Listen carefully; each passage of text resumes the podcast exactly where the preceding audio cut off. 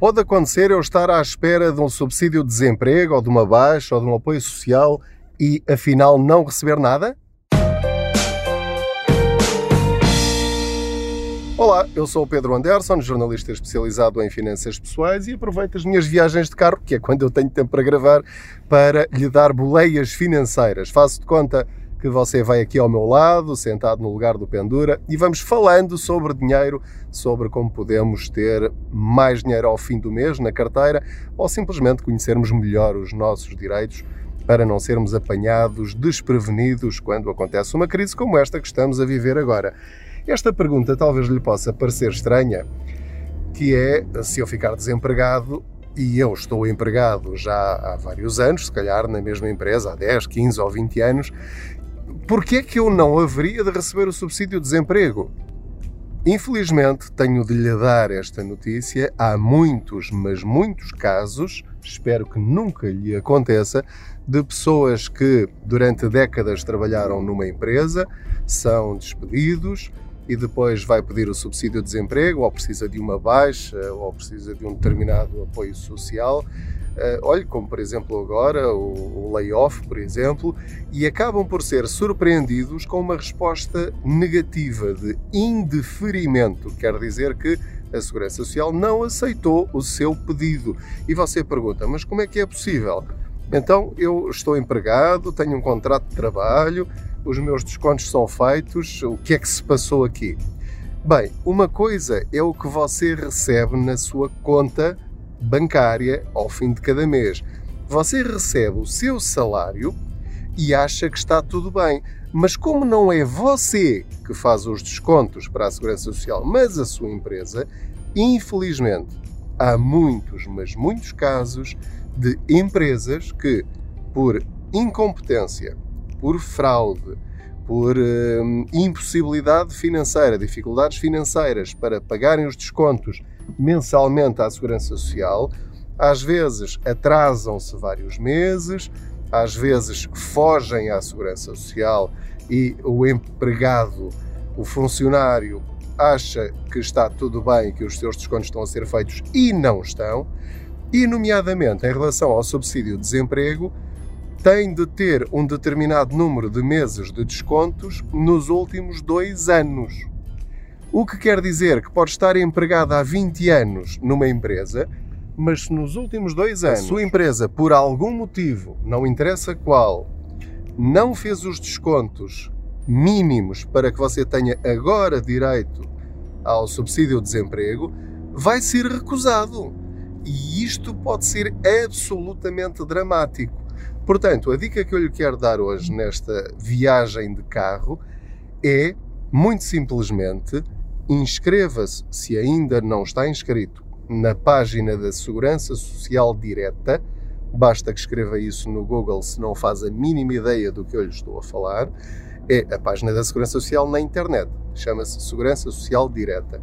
Tem de pôr lá o seu número de beneficiário, que está no seu cartão do cidadão, e se ainda não está inscrito, na própria página pode pedir a senha. Depois recebe a senha ou por SMS, ou por e-mail, ou por carta, mas vai receber essa senha e a partir desse momento consegue entrar na sua, vamos chamar-lhe assim, conta bancária da Segurança Social. É aí nessa página que vai poder simular a sua reforma, a reforma que vai ter direito quando se reformar, se mantiver o seu salário atual. Vai poder ver, e é isto que eu lhe quero dizer agora especificamente para este episódio do podcast, deve ver mês a mês, não tem de ir lá todos os meses, mas eu diria de seis em seis meses, ver se a sua empresa está a efetuar os descontos todos e com os valores reais que combinou com a empresa e que estão no seu contrato. Tem de saber exatamente quanto é que está a entregar, neste caso a empresa está a entregar à Segurança Social em seu nome, porque todos os apoios sociais que vai receber ao longo da sua vida é com base nesses descontos que a sua empresa está a fazer em seu nome. Normalmente são 11,5%, creio eu, do seu salário base que são descontados para a Segurança Social. Se isso não estiver a ser feito, então há um problema e você vai ter de resolver esse problema. Como? Em primeiro lugar, se verificar que há algum mês que falta ou que os valores não estão corretos, então nesse caso vai ter de falar em primeiro lugar com a empresa.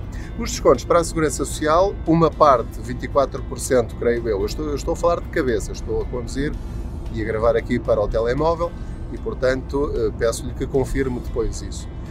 Mas acho que é 24% a Segurança Social e 11% o trabalhador. E é a empresa que faz esses descontos e envia para a Segurança Social mensalmente.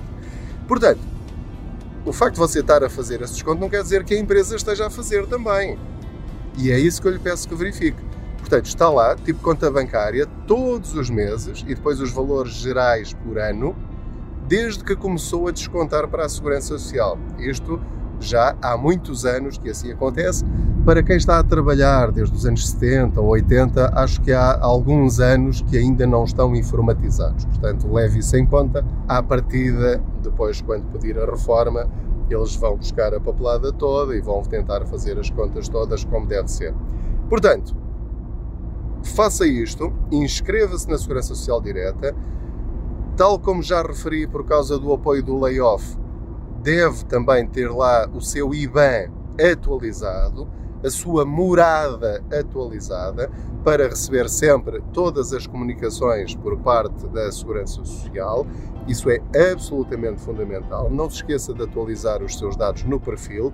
Abra a Segurança Social Direta, tem lá perfil, ver os dados e confirmar que está tudo bem. Portanto, muito obrigado pela sua companhia nesta viagem. Resumo o conselho: inscrever-se na Segurança Social Direta pedir a password se ainda não a tem, verificar os seus descontos e depois, em futuros episódios deste podcast, vou explicar-lhe, por exemplo, como é que pode saber qual é a reforma que vai ter ou qual é a reforma que teria se hoje deixasse de trabalhar por uma situação de doença, por exemplo. Não se esqueça de seguir o Contas Poupança nas redes sociais, no Facebook, subscrever a newsletter do Quantas Poupança, em que eu envio um e-mail todas as semanas com os artigos que publiquei na semana anterior para que nunca perca nenhuma informação importante.